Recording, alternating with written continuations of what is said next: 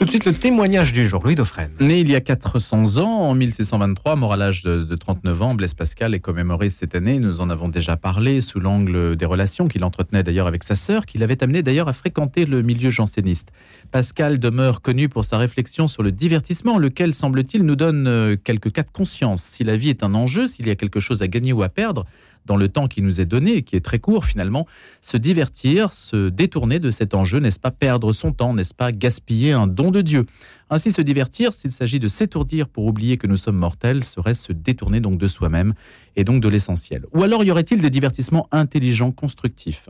Plus largement, il s'agit de voir quel usage nous pouvons faire du temps libre cette masse énorme qui, depuis quelques décennies, s'est dégagée à notre profit et parfois nous laisse dans un état peut-être de perplexité. Qu'en faire?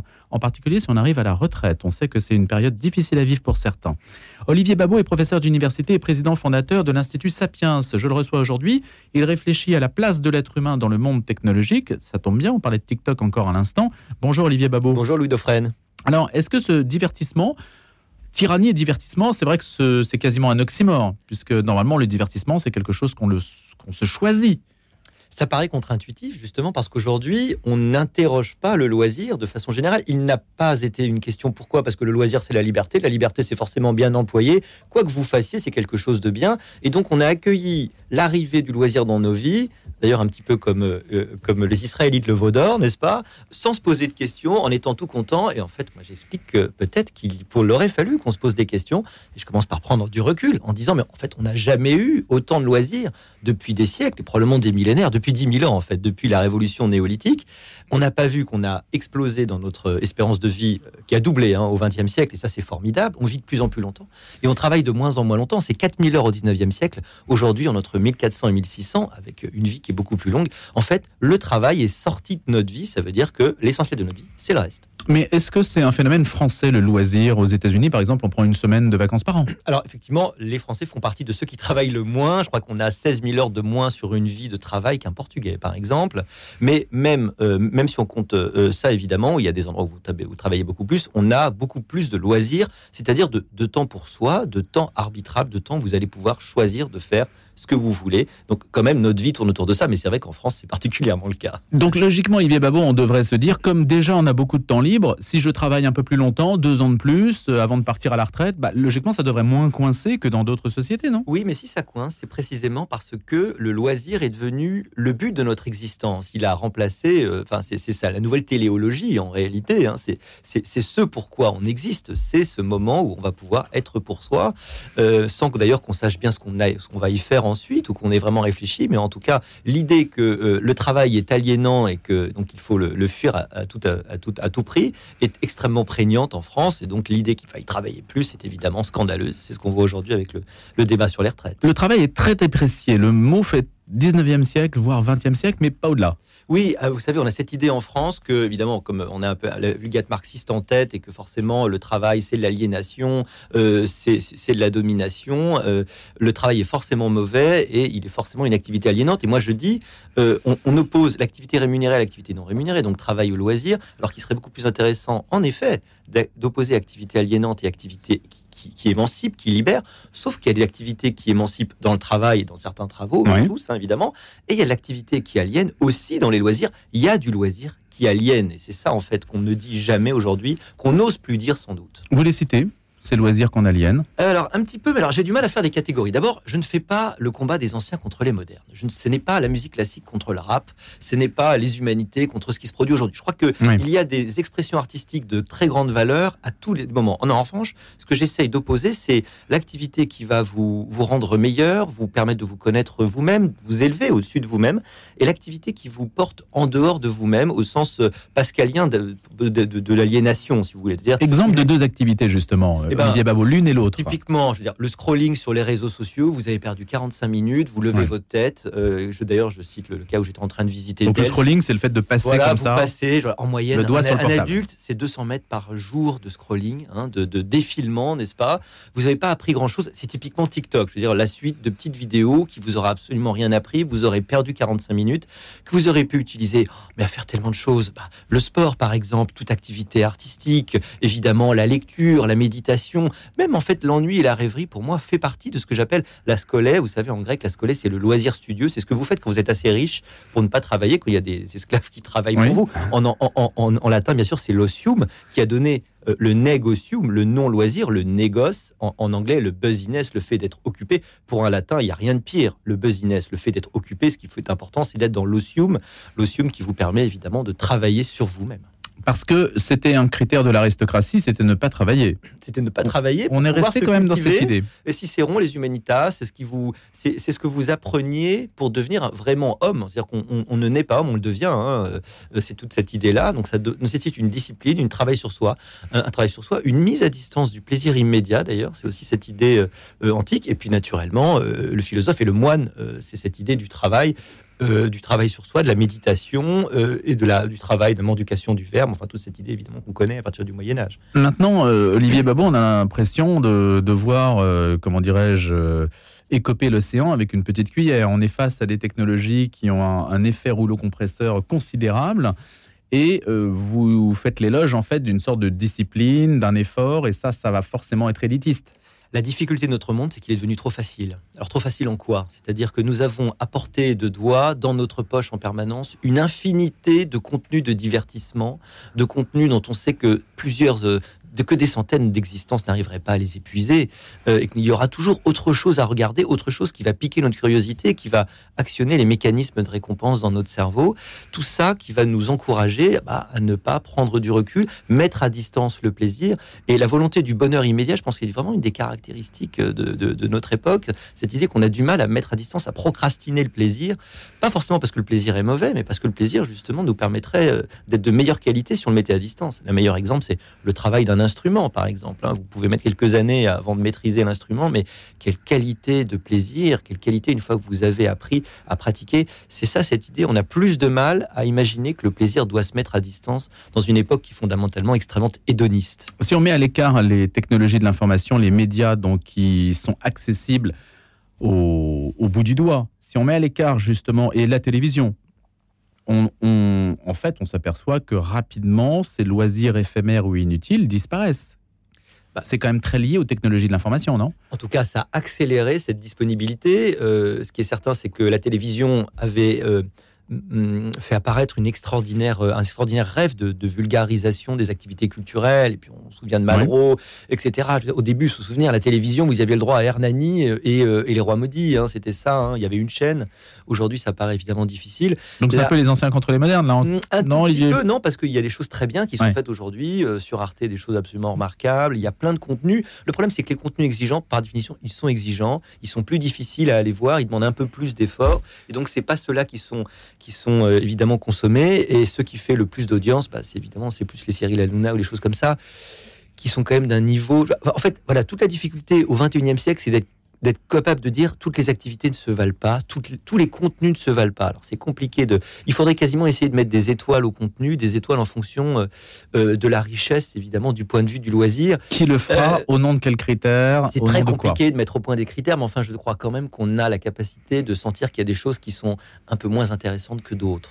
Alors Olivier Babot, il y a aussi une réflexion qui est quand même importante. Il y a les loisirs, mais également sur la réalisation de soi, mais je ne sais pas si j'exprime les choses mhm. correctement. Mhm. D'abord sur la mobilité, on n'a jamais été aussi mobile qu'aujourd'hui. Il y a le temps libre dont on dispose, on n'a jamais été aussi mobile par rapport à nos ancêtres on n'a jamais été aussi euh, autant soumis à une certaine pression, parce que nos talents, nos mérites, hein, vous parlez du mérite en particulier. D'ailleurs, on a une fausse idée du mérite, on a une idée un petit peu trop oui, enfermante. Les méritocraties, on croit que c'est celui qui a fait le plus d'efforts, mais pas du tout. C'est le mérite. Alors expliquez, parce que justement, ça permet de reposer peut-être un, élément euh, qui est quand même assez déprécié aujourd'hui. Oui, quand on disait autrefois c'est un homme de grand mérite, ça voulait pas dire qu'il avait beaucoup bossé, c'était au sens de ses compétences euh, officielles en fait. Hein. et la méritocratie, c'est l'idée qu'on ne peut euh, fonder les différences sociales, et théoriquement les différences de revenus, euh, les différences d'importance sociale, que sur les compétences qui vont être socialement utiles. C'est ça, théoriquement, ce qui fonde aujourd'hui notre société, euh, bah, depuis le moment où on, a tiré un trait sur des, différences qui sont fondées sur la naissance, n'est-ce pas? Alors cette méritocratie, elle est forcément imparfaite, mais c'est pas parce qu'elle est imparfaite qu'il faut jeter le bébé avec l'eau du bain et expliquer, comme certains livres l'expliquent, hein, qu'il faudrait renoncer à la méritocratie. La méritocratie n'est pas qu'un piège, euh, elle peut être euh, défectueuse, mais c'est euh, un objectif que nous devons conserver parce que c'est en fait la pire, le pire des systèmes de distinction sociale, à l'exception de tous les autres, pour paraphraser Churchill évidemment. Et la méritocratie, est-ce qu'aujourd'hui elle fonctionne bien en France? Est-ce que le système on pourrait dire que ça fonctionne pas si mal que ça sur le papier. Alors quand on regarde les chiffres, en fait, euh, la, mobilité sociale n'a pas diminué. À la hausse, elle n'a pas augmenté, c'est vrai, mais elle n'a pas diminué. En revanche, elle a augmenté à la baisse. Si vous regardez parmi les enfants de ceux qui gagnent les 10% le plus, de, parents qui gagnent le 10% le plus des ménages, 3 enfants sur 4, 75% de ces enfants ne gagneront pas autant, ils seront, euh, ils seront moins hauts. En fait, on descend plus vite aujourd'hui qu'autrefois. Pourquoi? Parce que probablement on a une époque où l'exigence cognitive, l'exigence de résultat est, euh, est extrêmement euh, euh, est plus forte qu'avant. Et donc il faut bosser en fait à chaque génération et, tout le monde et tout le monde n'y arrive pas. Voilà. Quelque part, c'est peut-être une bonne nouvelle du point de vue de l'égalité. Hein. On chute plus vite qu'autrefois. il y a moins d'effet de cliquet de la de la de, de l'élite, si vous voulez. Donc on a ces deux mouvements un peu paradoxaux, c'est-à-dire de vivre au temps du loisir, une forme d'insouciance, et en même temps l'égalité dans laquelle le marché nous met, nous met tous en concurrence avec une exigence cognitive très forte en fait, ce que je, le soupçon de mon livre, hein, enfin, le soupçon que j'essaye d'étayer, hein, la thèse de mon livre, c'est que justement dans ce loisir se font aujourd'hui les différences sociales. C'est que ce loisir est un travail. Euh, vous savez, pour les aristocrates autrefois, le loisir euh, qu'ils avaient, la loisiveté n'était pas de loisiveté, c'était un travail à temps complet. Il fallait être proche du roi, il fallait être vu, n'est-ce pas, sous peine d'être saqué par Louis XIV. Hein. C'est un homme que je ne vois jamais, ça veut dire que vous étiez mort. C'est-à-dire que voilà, et donc il fallait être vu. C'était un travail à temps plein d'être courtisan. Et ben aujourd'hui, c'est un travail à temps plein de réussir, et c'est un travail qui se fait non plus dans le travail, euh, de la vie professionnelle, n'est-ce pas Mais dans le loisir, avec des techniques et des disciplines que vous allez enseigner à vos enfants dès le plus jeune âge, et qui par, exemple. par exemple que non, mais vous arrivez, euh, vous arrivez, euh, vous êtes à, 5 ans ou, ou, 4 ans, je crois que vous avez 300 mots de vocabulaire pour les plus défavorisés, vous en avez 1800 pour les plus favorisés. La, la différence se fait extrêmement tôt. Ce que je montre, c'est que les classes bourgeoises ont des, ont des techniques, ont des techniques de, de discipline de leurs enfants afin qu'ils ils utilisent leur loisir de façon productive. Et, c'est ça évidemment qui fait la différence, euh, parce que l'école n'est qu'une petite partie de la vie de vos enfants en réalité. Et ça, en fait, c'est beaucoup dans le non-dit et dans des codes euh, implicites. Exactement. Le problème des codes, la plupart du temps, c'est que ceux qui ne les ont pas par définition ne le savent pas. Euh, sinon, ils les auraient ou sinon, ils le feraient. Voilà. Le code, il est connu de ceux qui sont possesseurs du code. Alors, est-ce que ça fonde en particulier notre société française dans les, les disputes qu'elle entretient contre elle-même? Quand vous dites, par exemple, l'ordre social pour Rousseau est une construction des puissants pour remédier à la violence et garantir le maintien de leurs avantages, on voit bien que euh, on voit bien ce que toutes les critiques de la société prétendant la déconstruire doivent à la vision rousseauiste aujourd'hui. On est encore en plein dedans, en plein dans ce paradigme-là. Oui, on est en, euh, France, une vision euh, qui, domine est celle de la société comme étant une sorte de, piège, un instrument de domination, où on ne lira tout qu'à travers le prisme de la domination, c'est-à-dire une volonté émergente ou plus ou moins voulue de la part des dominants de conserver leur domination et donc créant des structures ad hoc. Moi, ce que j'essaie de montrer, c'est que les structures d'inégalité sont plutôt les conséquences, en fait, hein, que des, choses voulues, mais euh, c'est peut-être qu'on peut reprocher à Bourdieu aussi, hein, c'est ce biais de, l'idée qu'il y a toujours quelqu'un qui va, qui va tirer les ficelles, que le système est organisé, et puis surtout de ne voir que de la domination et jamais de la coopération, euh, jamais euh, de la volonté qui est liée, par exemple, au fait que vous allez défendre votre famille parce que bah, vous les aimez vous voulez de la reproduction parce que c'est naturel, vous allez essayer de transmettre à vos enfants ce que vous aviez vous-même. C'est pas parce que vous avez envie de vous distinguer des autres. Euh, vous faites, euh, vous aimez la musique classique parce que vous l'aimez vraiment et parce que vous avez envie de la faire et parce qu'elle vous touche et pas parce qu'elle vous distingue de ceux qui ne font pas de musique classique. Donc tout n'est pas interprétable euh, bah, idéologiquement, philosophiquement. le problème, c'est quand vous faites un système et que le système est assez beau, vous y êtes enfermé, vous ne voyez plus que ça. Et en France, on est enfermé dans la vulgate bourdieusienne, une certaine vulgate d'ailleurs, une certaine façon de la comprendre. Et donc on ne voit plus rien qu'à travers ce prisme. La culture générale est un mécanisme de domination, et, comme tout le monde ne peut pas l'avoir, et ben en réalité, on renonce à la culture générale et ça va mettre tout le monde à égalité. En fait, c'est pire parce qu'en faisant ça, ceux qui continuent à avoir les leviers de la domination, si vous voulez, les leviers de la distinction sociale, vont continuer. C'est-à-dire qu'ils vont mettre les loisirs à profit pour pouvoir faire que leurs enfants soient plus efficaces dans un siècle des machines qui nécessitent en fait une culture générale de plus en plus forte. On le voit avec euh, l'arrivée de l'IA générative, qui va faire que vous avez besoin de culture générale pour travailler avec cette IA générative, le fameux chat GPT. Euh, et ceux, ceux qui, à qui on a dit que l'effort n'était plus nécessaire euh, ne vont plus le, vont plus le travailler et vont être dans des situations de, si vous voulez, de domination encore plus forte. En fait, en jetant la valeur travail aux, ronces, ce qui aurait pu à la limite se défendre, on a aussi jeté la valeur effort. C'est une grande erreur parce qu'il faut beaucoup plus d'efforts, ou peut-être autant en tout cas, pour réussir dans la vie de loisir qu'il n'en faut pour réussir dans la vie de travail. Alors justement, puisque vous parlez de ChatGPT, l'entreprise californienne, donc à l'origine de, ce phénomène, parce qu'on peut parler de phénomène, elle a lancé le, c'est tout récent, hein, ça date de mardi, euh, GPT-4. quelques hein. heures, voilà. incroyable. Donc c'est une nouvelle version. Absolument.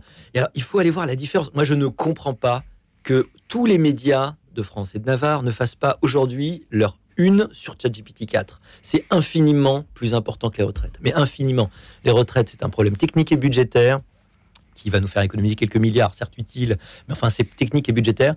Euh, L'IA générative, c'est quelque chose qui est en train de changer, mais dans les mois qui viennent, l'ensemble de notre société et de notre économie. Mais à une vitesse. Dans quelle mesure, on jamais vu on n'avait jamais eu, jusque-là, l'IA, l'intelligence artificielle, on pensait qu'on était un plateau et qu'on avait à peu près vu ce qu'il y avait à voir et que les évolutions n'allaient pas être très rapides. Depuis l'arrivée de cette IA générative, on se rend compte que vous avez une, une augmentation des capacités, une explosion de ces capacités d'une vitesse, d'une puissance, avec une capacité à répondre de façon extrêmement structurée, à aller chercher des sources, à faire des exercices de mathématiques, y compris du concours de Polytechnique, quand même, en quelques secondes, à arriver à vous faire du programme directement. Euh, enfin, les, applications sont, sans fin et on a aujourd'hui quelque chose, une IA de plus en plus forte qui arrive, mais c'est même pas dans, dans, 10 ans. Hein, la question, c'est vraiment dans les mmh. mois qui viennent. Tout le monde va voir dans sa vie, dans son entreprise, dans son travail, euh, les impacts de cette technologie. C'est complètement fou ce qui est en train de se passer. Et le plus fou, c'est que personne, pas c'est personne. C'est qu'en fait, mis à part les experts ou les gens qui sont un peu au courant, en fait, tout le monde aujourd'hui dans la rue ne soit pas au courant de ce qui On en, en parle de, manière anecdotique. Voilà. C'est en fait, en fait, aujourd'hui, on en parle exactement comme si on était sur la plage et que tout d'un coup, on voit l'océan qui se retire. On trouve ça plutôt rigolo. Et voilà, on hmm. prend ça sous le prisme du truc rigolo. Ce qu'on voit pas, c'est le mur. Ça n'est pas rigolo. Arriver. C'est pas rigolo parce que les conséquences sont complètement folles euh, sur l'introduction sur l'entreprise. Concrètement, il y a probablement énormément d'emplois qui vont disparaître à très très brève échéance. Euh, il y a d'autres emplois qui vont se créer, mais ces emplois, ils vont demander d'autres compétences. En tout cas, il va y avoir un bouleversement des structures économiques euh, surtout avec un rythme qu'on n'a jamais vu. Quand euh, l'Internet est arrivé, quand l'ordinateur est arrivé, ça a mis un peu de temps, euh, l'informatique, à être internalisé dans les entreprises, et pourtant ça a été difficile. Aujourd'hui, la caractéristique de notre monde, c'est que là, on est sur une exponentielle, et que donc le rythme est beaucoup plus fort. Le rythme étant plus fort, les changements sont beaucoup plus violents. Alors, GPT-4, c'est un grand modèle multimédia, moins doué que les humains, nous dit donc le l'entreprise californienne dans de nombreux scénarios de la vie réelle, mais aussi performant que les humains dans de nombreux contextes professionnels et académiques. Donc il y a, semble-t-il, quand hmm. même l'idée que ça ne se superpose pas à toutes les activités humaines Alors pas encore, mais d'abord il faut regarder la trajectoire parce qu'en quelques mois, c'était en octobre hein, le GPT 3 3.5, aujourd'hui c'est le 4 et il est incroyablement meilleur déjà. Il faut aller regarder, euh, voir les, Il y a des images aussi maintenant. Il y a des images, c'est-à-dire qu'on peut faire le texte to texte, le texte to picture, le texte to motion. Donc il peut produire des images à volonté, même peut produire des films en fait à volonté. En fait, les, les, possibilités sont infinies parce qu'il arrive vraiment à faire de plus en plus de choses, à comprendre vraiment le langage. Vous pouvez lui donner. Euh, il faut vraiment aller faire cet essai-là. Hein, euh, demandez-lui par exemple d'écrire une lettre de motivation en lui précisant exactement ce que vous voulez et il le fait dans toutes les langues et dans une langue parfaite. Il va écrire le français parfaitement plus parfaitement en fait que la plupart des compétences moyennes aujourd'hui. Ça sert plus à rien de demander des, lettres de motivation, elles vont toutes être écrites par ChatGPT. Mais ça veut dire Olivier Babot, et ça sera notre conclusion, il n'y a plus besoin de travailler. Alors oui, le loisir, euh, plus que jamais, mais quelque part... Le loisir a gagné, ça y est et eh, La question est, est-ce que le travail va disparaître? Pas vraiment, mais on a besoin de compétences supplémentaires, de compétences supérieures. Et pourquoi si ChatGPT fait tout? Eh bien, alors s'il fait vraiment tout, et peut-être qu'un jour il fera tout, la question se posera effectivement d'un changement. Moi, je me, félicite d'ailleurs hein, que le travail recule dans notre vie par rapport au loisir, parce que le loisir, c'est aussi le loisir où vous allez pouvoir vous révéler à vous-même, euh, vous mieux vous connaître, et puis vous consacrer, comme le disait euh, finalement Pascal, à ce qui est vraiment important dans la vie, ce qui est vraiment central. La question aujourd'hui, c'est que le, tira, le, pardon, le, le, loisir, il est surtout utilisé pour vous oublier, pour vous fuir vous-même et pour perdre le temps et non pas pour, euh, et non pas pour le gagner et le mettre à profit. Merci d'avoir été avec nous ce matin, notre invité autour de la tyrannie du divertissement. C'est chez Buchet-Chastel. Vous êtes euh, fondateur, président de l'Institut Sapiens. Et puis vous enseignez aussi à l'université. Merci Olivier Babot.